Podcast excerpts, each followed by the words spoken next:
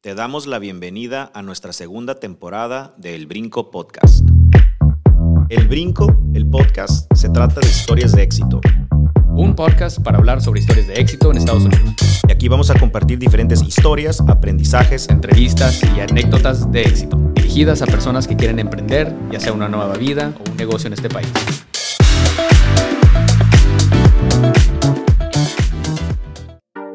Y el día de hoy vamos a tener de invitada de nuevo a nuestra colaboradora Denise García, experta en temas de terapeuta, es terapeuta familiar. ¿Cuál es el título oficial, Denise? Bueno, el título en los Estados Unidos es Marriage Family Therapist. Aquí en México eh, viene siendo psicóloga con especialidad de matrimonios y familia. Ok, excelente. Entonces, no sé si recuerden, la vez pasada Denise eh, estuvo con nosotros y nos platicó un poquito sobre el proceso de perdón y los impactos en las familias, que tenemos clientes eh, en común que, que nosotros referimos con Denise y ella nos ayuda con un área muy específica de lo que viene siendo el perdón. Este, si no sintonizaron en ese momento, eh, busca el podcast, este, porque es información muy valiosa, no nomás para personas que están en el proceso de inmigración o de un perdón, sino para familias generales, ¿no? Este, el día de hoy queremos cambiarlo un poquito este, y queremos platicar sobre otro proceso que nosotros referimos a Denise, eh, nuestros clientes que están pasando por un proceso de eh, VAWA y Visas U. Este, entonces, antes de, dar un resumen de lo que quiere decir cada una, ¿por qué no nos cuentas un poquito de ti y danos como un background de tus, este, de tu carrera? Bueno, mi nombre es Denise García. Este, yo estudié en los Estados Unidos y estudié mi bachillerato en psicología en Los Ángeles y después de ahí regresé a la maestría en San Diego y estudié la especialidad de matrimonios y familia. Este, trabajé un poco con la, ah, bueno, antes del 2008 empecé a trabajar con niños y familias que habían estado separados por propósitos de abuso y este, después en el 2008 me empecé a enfocar más en las familias de migración y, este, y el impacto de cómo el estar separada les estaba afectando a los niños. Y ya desde entonces tengo, a eso me dedico. Sí, ya 14 años Ya. en este tema. Una, una anécdota que no, no, tú no sabías esto, pero una de las primeras pláticas que yo di, tú me invitaste a tu grupo eh, de, de terapeutas, ¿no? Y me dijiste, quiero que platiques sobre, no me acuerdo si era VAWA o Uvisa. Ahora, lo que tú no sabías es de que yo nunca había hecho un caso de ninguno de los dos, porque era muy joven en ese entonces. Y tú me dices, te, te- te lo avientas y yo, sí, sí, sí, por supuesto. Entonces ahí estoy haciendo research, ¿no? Buscando y haciendo una presentación y viendo, pero nunca había tocado un tema en mi vida, ¿no? Y pues de noche a la mañana me tuve que ser experto. Este, y ya fui, di la plática y todo el mundo, ah, fascinado, ay, muchas gracias, licenciado, te voy a referir casos. Y, y ya nos empezaron a llegar casos, ¿no? Y así es como empezamos, yo empecé mi carrera en precisamente Uvisas y VAWA. Así es que, este, gracias, gracias por, por eso, ese impulso. Sabes que ahorita ya, bueno, tienes muy buena memoria, eso no me acuerdo, pero, pero sí me acuerdo este, que cuando trabajaba en San Diego, trabajaba para una agencia y sí es cierto, daba clases de cómo, de violencia doméstica, era un, como un grupo de apoyo para víctimas de violencia doméstica, fíjate, ya Sí. me acordé, sí. Sí, sí, sí. Ni tú ni, ni, tú, ni yo, y aparentemente lo, lo pude disimular este, bastante porque, pues, todo el mundo me, di- me dijo que hice buen trabajo, así es que yo era un niño en ese entonces, tenía como 25 años de edad, yo creo. Pero bueno, total. Este, ahora, eh, ahora ya como, como con ya 16 años de experiencia en temas este, de VAWAS y de Visa Su, un poquito sobre un background, ¿no? ¿Qué es lo que, qué es lo que quiere decir cada uno? Entonces, VAWA es un proceso migratorio por, este, y tenemos que comprobar que la, que el aplicante fue víctima de violencia doméstica a manos de su esposo o esposa, padre o hijo, dependiendo en las circunstancias, de violencia doméstica, ¿no? Entonces eso puede ser abuso sexual, puede ser violación, puede ser violencia doméstica general, general este, etcétera. Y ahorita vamos a platicar sobre qué es violencia doméstica, porque creo que ese tema mucha gente no entiende todavía. Eh, y eso lo podemos comparar con lo que viene siendo eh, la visa U, que esto es más amplio porque esto abarca personas que no fueron víctimas específicamente de violencia doméstica, pero fueron víctimas de algún delito violento. Puede ser homicidio, para las familias obviamente, eh, puede ser este, abuso sexual, puede ser violación, puede ser violencia doméstica, pero puede ser más allá, puede ser un asalto, ¿verdad? Con arma de una persona de la calle, este, puede ser extorsión. Este, ah, hay muchos diferentes tipos de, delitos que no tienen nada que ver con violencia doméstica, incluso no tiene que ser el agresor eh, familia, esposo, etc. ¿no? Entonces, hay personas que califican para los dos o personas que solamente califican para una y la otra. ¿no? Entonces, cuando nosotros evaluamos un caso y yo voy contigo y te digo, Denise, tenemos este, esta, situación, quiero, eh, vamos a empezar con VAWA. Quiero que tú, una de las cosas que yo le digo a mi cliente es que yo no soy un experto en decidir si tú fuiste víctima o no. Voy a dejar que otra persona haga esa decisión, un, experto, ¿no? Entonces yo los refiero contigo y ahora explícanos cómo funciona el proceso de que tú evalúes una persona y dices, sí, tú fuiste víctima de violencia doméstica, eh, a pesar de que a lo mejor no hubo, eh, no hubo nada físico, no hubo esa violencia que consideramos, no, no me jaló el cabello, no me tiró contra la pared, no me dejó moretes, o incluso no hablé a la policía. Entonces, ¿cómo podemos saber si una persona fue víctima de violencia doméstica? Bueno, no, no hay exactamente, este, hay como una general, que, una... Para lo de violencia doméstica, este, hay ciertos tipos que son más comunes. Eh, abuso financiero. Yo controlo las finanzas este, y a ti te voy a dar, no sé, no sé, 20 dólares, ¿no? Y cuando tú, cuando luego yo te pido y empiezo a cuestionarte en qué te gastaste el dinero, dónde está el dinero que te di, este, por qué te lo gastaste.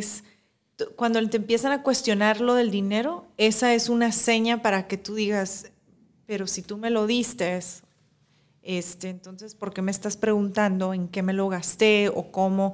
Y usualmente lo más difícil aquí es separar la cultura con la, violencia doméstica, ¿no? Porque si, si eres, por decir, mujer y tú no trabajas y tu esposo sí, entonces culturalmente dices tú, ah, bueno, es que ella es ama de casa y le dan dinero, entonces uno, nosotros nos quedamos pensando en, pues esto es normal, o sea, me está cuestionando el dinero porque yo no trabajo. Porque es su dinero. Porque es su dinero. El dinero de él. Sí.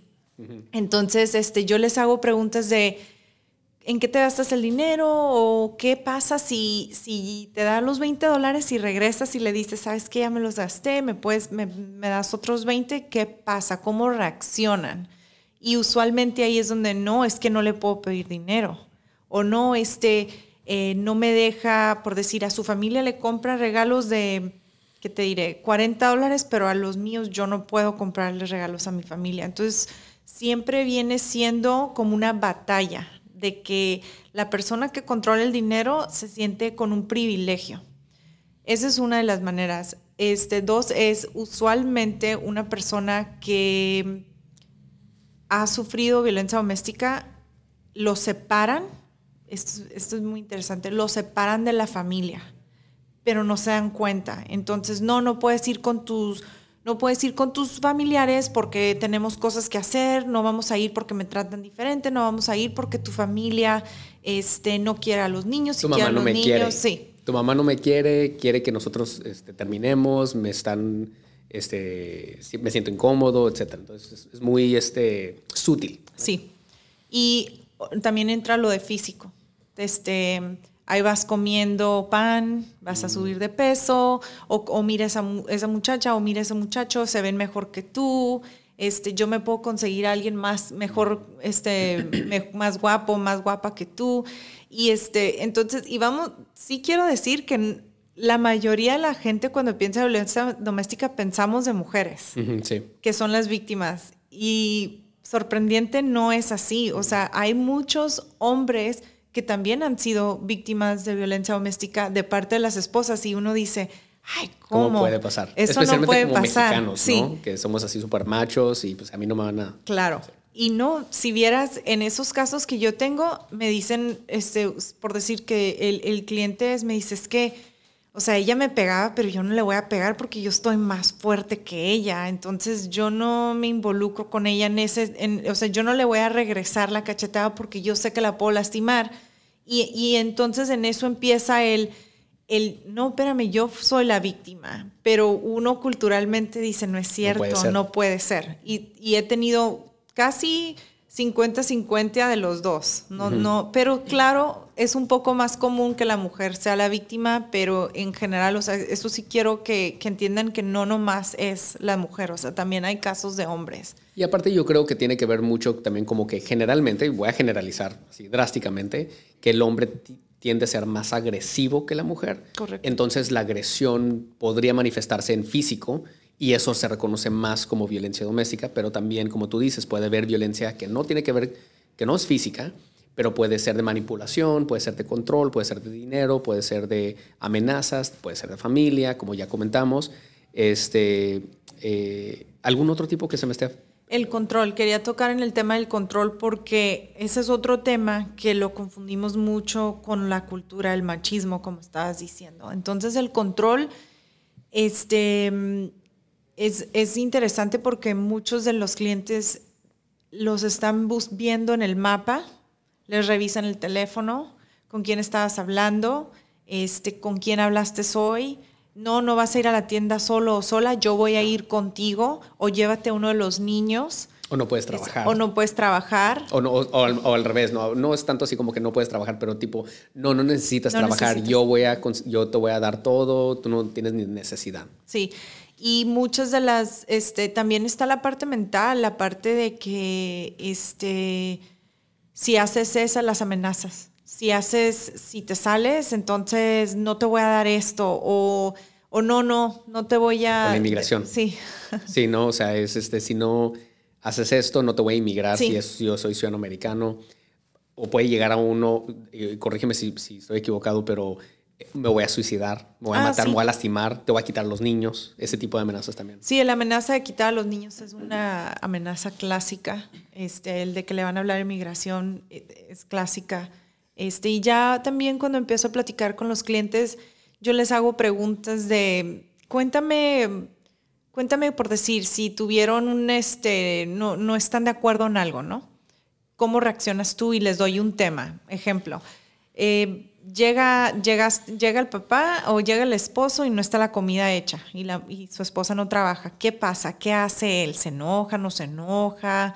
Este, ¿Te ofrece ir a comprar comida o no? ¿Te, te ofrece ayuda? Este, entonces, y ya de ahí empieza, empieza la plática y ya es cuando a veces, si les digo, nunca has pensado de que probablemente hay abuso o un tipo de violencia doméstica, y ahí ya es cuando no, pues es que, y sí, no te creas, la mayoría de las personas me dicen es que nunca lo había pensado de esa manera por lo cultural. Sí, todos los matrimonios tenemos problemas, ¿no? tenemos pleitos, eh, fricción, conflicto, eh, puede ser los pleitos de dinero, puede ser pleitos de familias, y a lo mejor sí, sí, literalmente tu familia no me está tratando a mí como, como me gustaría que me trataran, y eso, eso es válido. No quiere decir que violencia doméstica, pero ¿en qué nivel ¿O qué combinación de factores es cuando tú dices, sabes que esto ya es un patrón y se está, ya está causando daño? Ahí, ahí es difícil porque cae en cada persona, ¿no? Pero yo siempre les digo, en el momento que tú pienses que está mal, está mal. Porque una cosa es, si, si el tema es repetitivo y sigue pasando y cuando, cuando sigue pasando te sientes como que eres menos que o menos de, entonces ahí es cuando debes de cuestionar, ¿sabes qué, qué puedo hacer? Y una de las cosas es, es siempre tener este, un, un plan o una oportunidad para poder platicar de, ¿sabes qué? No me está gustando cuando haces y, dar algo específico, ¿no? Este, no sé, no me gusta, por decir, es Navidad y no me gusta cuando me dices que no podemos ir con mi familia. Eso realmente me lastima porque al final del día es mi familia. Y ya dependiendo, este, a veces uno dice, ah, no, disculpa, no lo quise hacer así y ya ese tema es, es, este, se termina. Pero si vuelve a suceder cada semana o cada vez, esa es una de, las cosas que tú tienes que decir, ok, a lo mejor aquí hay algo. Y la otra cosa es de que usualmente la persona que es el agresor o la agresora siempre te va a prometer cambiar. Eso es clásico. Discúlpame, y es un patrón, no es un ciclo. Em, sucede el incidente, después este, se enojan, después te amenazan y después se sienten mal y hay un dicho, un poema que dice que se llama Me trae, flores, porque después te, da, te dice, discúlpame, ya nunca lo voy a volver a hacer, te prometo, y uno cae en la trampa, ¿no? Ya no y lo sí va a volver a hacer. Y sí cambia, ¿no? O sea, sí cambia por, un, por un momento, todo está de color de rosas, es romántico o romántica, te llevan flores, de repente te llevan a comer, no te cuestionan la, las finanzas, ya no se pelean por los niños, etc. Y luego recaen. Recaen. los mismos patrones. Correcto.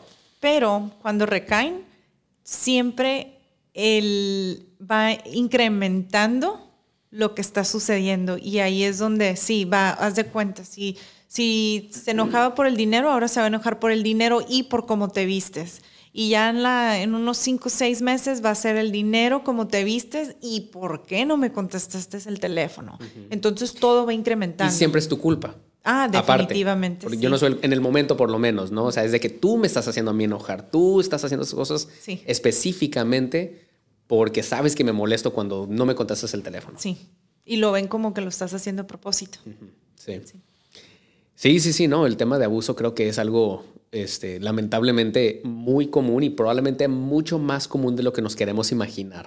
Y definitivamente mucho más común de lo que llega a violencia física que termina en un arresto o policía o etcétera. ¿no? O sea, hay muchas cosas que a lo mejor la ley no puede proteger. Por ejemplo, puede proteger de que no te va a pegar o que no te va a poner un arma, pero no puede proteger el que te aísle de tu familia o de que controle tu dinero o que te cuestione por qué no recogiste el teléfono. ¿verdad? Esas son cosas que la policía no se va a involucrar. Sí, no, no se va a involucrar. La única manera, la verdad, es usualmente, los, si hay hijos, los niños dicen en la escuela, este, o las maestras lo notan en, en, este, en los niños, porque no duermen, los niños se duermen en este en la clase se están quedando dormidos, no traen comida, ¿por qué no comiste? Bueno, porque mis papás estaban peleando y no quise molestar a mi mamá y ya veníamos tarde, o no quise molestar a mi papá. Este, entonces, esa es una, los vecinos, si vives cerca donde hay vecinos, usualmente las amistades, sí, las amistades te dicen, pero el problema con amistades o familiares es de que hay como un dicho de que no, pues para qué le dices si no los van a, no lo van a dejar o no la van a dejar. Entonces, este... Y eso es un punto creo que muy importante, ¿no? Este, de uno es de que el agresor típicamente va a hacer algo para aislarte de tu familia, de tu centro de, apoyo. Este, eventualmente tu mamá, o sea, tu mamá no me quiere, así es que no vamos a visitar. Así es como empieza, ¿no? Y luego progresa, progresa, progresa hasta que no, ya no vas a visitar a tu mamá, ya no vas y le cuentas a tu mamá, porque cada vez que le contabas, tu mamá te dice, sí, ya te había dicho que él y que esto y que el otro, y luego eso como que eh, enfatiza lo que él te está diciendo o que ella te está diciendo, que, que sí es cierto, tu mamá no me quiere, ¿no? Entonces empiezas a, aislarte. De repente te, ya estás separada de tus amigas o tus amigos, donde ya no tienes ese apoyo, a quién le puedes contar. Y cuando, lo que yo he entendido de mis clientes en, el pasado es de que cuando llega el punto donde ya no hay apoyo, ya no hay a quién hablarle, o ya todos están enfadados de, de decirte que lo dejes o que la dejes y no pones atención, ellos lo ven como, como es que no, nunca lo va a dejar, siempre va a continuar con esto. En ese momento es cuando escala a físico. Es lo que yo he notado, que al principio puede ser control y manipulación y amenazas, pero en algún momento cuando ya te tienen en una posición donde ya no tienes a quién, con quién este, pedir ayuda, ahí es donde empieza lo físico. Sí, empieza lo físico, pero también este, cuando el agresor llega a un nivel donde ya te está esquinando, usualmente la víctima empieza un, le decimos como una temporada de placer. Entonces dices, ya no de complacer, ya no voy a, ya no voy a hacer esto porque sé que lo, lo hace o la hace enojar, ya mejor no. Entonces empiezan como los niños, no me voy a portar súper bien, este, empieza la ansiedad, si me marca tengo que contestar, me tengo que apurar, tengo que estar, la comida tiene que estar lista, me tengo que apurar, mejor no voy a la tienda, ¿para qué voy a la tienda? Mejor me espero a que él o ella me lleve. Entonces uno empieza a, a tratar de encontrar maneras para no hacerlos enojar, pero al final de cuentas no importa. No importa qué hagas. No importa lo que hagas. Siempre va a haber algo. Siempre va a haber algo y, este, y también eso va con, con la familia. Cuando se aíslan, este, llega a un punto de soledad y dicen, ¿y ahora qué hago? Estoy solo. Y entonces ahora te- tenemos estas situaciones donde una persona a lo mejor está escuchando este podcast y está analizándose y analizando su relación y dice, ¿sabes qué? Yo creo que a lo mejor estoy en una situación donde no estoy feliz, estoy ansioso, en lugar de sentir amor, siento ansiedad. Eh, a lo mejor he, estado en una situación donde he pensado en, en dejar a mi pareja no me atrevo por mi cuestión migratoria, no me atrevo por la cuestión económica, no me atrevo porque qué pasará con mis hijos, eh, no me atrevo porque ya no tengo el soporte de mi familia, eh, el apoyo de mi familia. Este, ¿Qué hacen? ¿Qué hacen estas personas? Yo, yo diría que lo primero que uno tiene que hacer es, hay muchas clínicas, la mayoría de las clínicas, este, los pediatras de tus hijos, doctores, escuelas, tienen grupos de apoyo. Y cuando tú a un grupo de apoyo, tú puedes ir y ahí mismo, este, por parte del grupo, te van a, tú te vas a ir dando cuenta. Ah, ¿sabes qué? Este, realmente sí estoy en esta situación. ¿Y qué puedo hacer? O sea, ¿qué, ¿cómo le puedo ayudar? ¿O cómo puedo ayudar a mis hijos? ¿Y cómo puedo ayudar yo este, para salirme de esta situación? Esa es una. Dos, que no me gusta decir que se vayan al internet, ¿no? Pero este, hay un cuestionario en el internet que te hace preguntas y, este, y las puedes contestar y ahí ya te puede decir, ¿sabes qué? Estás en, en, una, en una relación violenta y ahí ya te dan los recursos. Pero es impresionante, hay muchos recursos. Lo que, lo que creo es de que da vergüenza y dice, no, mejor no voy a ir porque me van a juzgar o qué les voy a decir o es gente extraña, yo no quiero ir a contar mis problemas.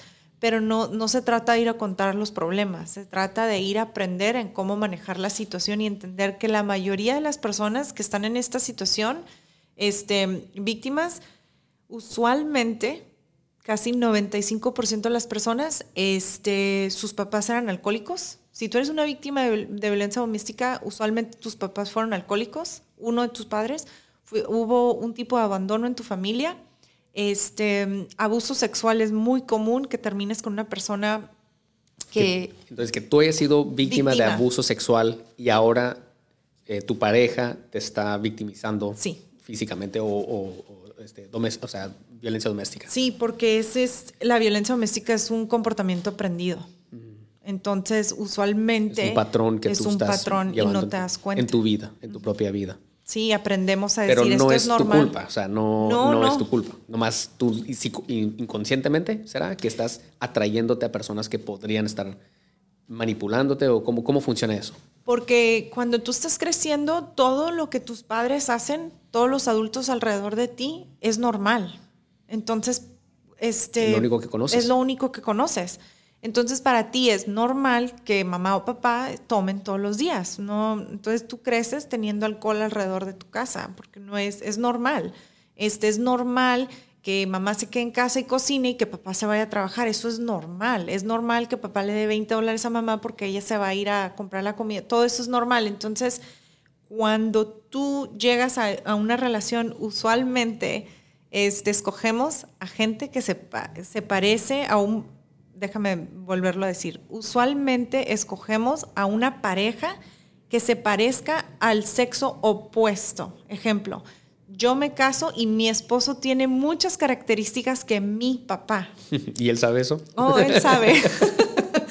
y si eres mujer o si eres hombre, tú Viceversa. Entonces, eso es muy clásico y también la vida es de patrones. Entonces, es muy común que si tus papás tuvieron violencia doméstica, uno de los hijos va, va a ser o víctima o agresor. O si tus papás son alcohólicos, van a tener un papá. Y- Y es impresionante, o sea, hasta lo que estudias como para ti, ¿no? Uno de tus hijos, hay una gran posibilidad de que sea abogado o abogada. ¿Por qué? Porque en eso creces, es normal. O para mí, uno de mis hijos hay pro- probabilidad de que que encuentren una carrera donde ayudan a personas, porque yo estoy en esa carrera y tú los enseñas. Otra razón, ¿no? en, el otro episodio platicamos un poquito sobre muchas de estas, estos aprendizajes, nos los podemos llevar a nuestras vidas, que a lo mejor no, yo no soy víctima de violencia doméstica, no hay violencia doméstica en mi familia, pero definitivamente otro, este, ¿cómo le podemos decir? Un aprendizaje de, pues, tratar, yo tratar a mi esposa o tratar a mi familia como yo quiero que eh, la pareja de mi hija, es, yo, yo vivir ese, ese, ese modelo, ¿no?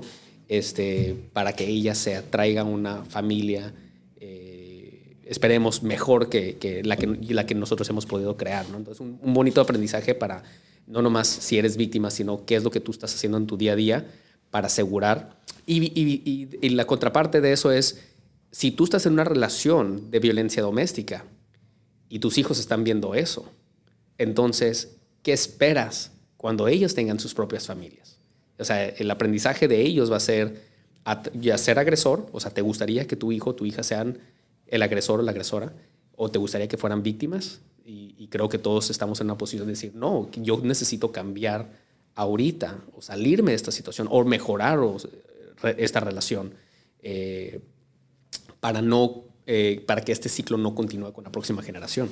Definitivamente, sabes que eh, usualmente los, las, las este, personas que están en esta situación piensan que el quedarse en esta relación es mejor para los hijos y desgraciadamente es peor y, el peor no lo vamos a ver hasta cuando ellos sean adultos. 20 años, sí. Entonces, este es, yo creo que ya cuando están en ese tipo de situación es entender que los hijos esto les afecta más de lo que uno piensa.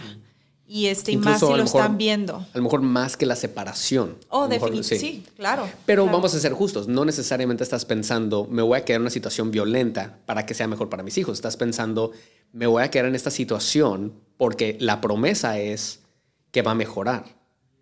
Sí. Entonces, ese mejor, ese, esa situación mejor es lo que quiero que mis hijos vean, no lo que estamos viviendo ahorita. Y como él me prometió, y pues llevamos tres semanas que todo está bien, yo creo que ahora sí ya algo cambió. Ahora, vamos a ser justos. ¿Hay gente que cambia? Ay, me preguntas algo que te voy a ser sincera, yo no creo. Y te voy a decir por qué. Yo hice un, este, hice un proyecto en la, universidad, de hecho fue mi proyecto final que presenté. Y mi punto de vista personal es la gente no cambia, la gente modifica su comportamiento. Te voy a explicar la diferencia. Si tú eres un alcohólico y tú realmente cambiaste, entonces tú te puedes tomar una cerveza conmigo, mm. porque tú ya cambiaste. Pero usualmente en los tratamientos de alcohólicos te dicen, no puedes, tomar, nada. tomar nada. Porque te caes en el mismo patrón de siempre y te alcoholizas y... Claro. Entonces, si realmente cambiaste, te pudieras tomar un tequila, una cerveza, quizás dos. Entonces, para mí, y, esto es impresionante porque cuando hice esto en la universidad, la, la, la profesora que este, corre un centro en el centro de San Diego, me dice, nunca lo había pensado así. Entonces, para mí, si me pregunto, o sea, como me estás preguntando, no, la gente no va a cambiar y es bien difícil este, cambiar o modificar esos comportamientos porque vamos a decir que tu esposa tu esposa tenga, vámonos, 40 años y quieres que ellos modifiquen y cambien su, su, este, su comportamiento, estás hablando que nos tenemos que regresar 40 años y empezar a sanar todos esos retos, esas heridas que ellos tuvieron de niños con sus papás, porque el, terminamos en las relaciones en las que estamos por las experiencias vividas que tuvimos de niños. Wow. Entonces, el punto de terapia es modificar. El punto de, terapia es modificar y darte la herramienta, el por qué tú terminaste con alguien de esa, de, con esas características y luego aprender qué características tú necesitas buscar en una pareja y qué son las características sanas. Eso es lo más importante porque este, uno piensa, crecemos pensando que casarnos con alguien que nos pellizca es normal, pero y eso es el autoestima, el que no, no e, eso no es normal. Este no es normal que te pellizquen, no es normal que te estén vigilando qué estás haciendo con tu teléfono, porque en ese momento tú es tu autoestima y tú empiezas a dudar en, la situación en la que estás. Ok, wow. La verdad, nunca, lo había nunca me había puesto a pensar de ese ángulo, este, pero creo que con más razón, si estás en una de estas situaciones y tú no ves que la persona está dispuesta a entrar a terapia para que modifiquen sus patrones, este, porque a lo mejor yo digo, no lo vas a hacer solo, es como, ¿verdad? Es como ir al gimnasio, ¿no? O sea, sabes que lo tienes que hacer, todo el mundo sabe que nos va a alargar la vida y vas a ser más saludable, pero nadie lo hace al menos de que tengamos esa persona, ese experto que nos lleva de la mano y nos dice, mira, esas son tus tendencias, no te hace una mala persona, pero si no modificas tus patrones, entonces tu esposa, tu esposo van a ser afectados, tus hijos lo llevan consigo a la próxima este, relación con su propia familia y pues termina, eh, continúa el ciclo, ¿no? Entonces, si tú quieres eso para tu familia, este, continúa con los mismos patrones. Si tú quieres cambio, entonces necesitas buscar un experto. ¿no? Correcto. Ok, muy bien. Bueno, Denise, muchísimas gracias por todo tu apoyo. Gracias por estar aquí el día con nosotros. Es todo el tiempo que tenemos. Este, esperemos que vengas a visitarnos de vez en cuando y continuemos esta muy buena plática. Claro que sí, muchísimas gracias. Hasta luego. Nos, nos, vemos a la próxima. Quedo sus órdenes. Yo soy el licenciado Félix Sánchez. Hasta la próxima. Adiós.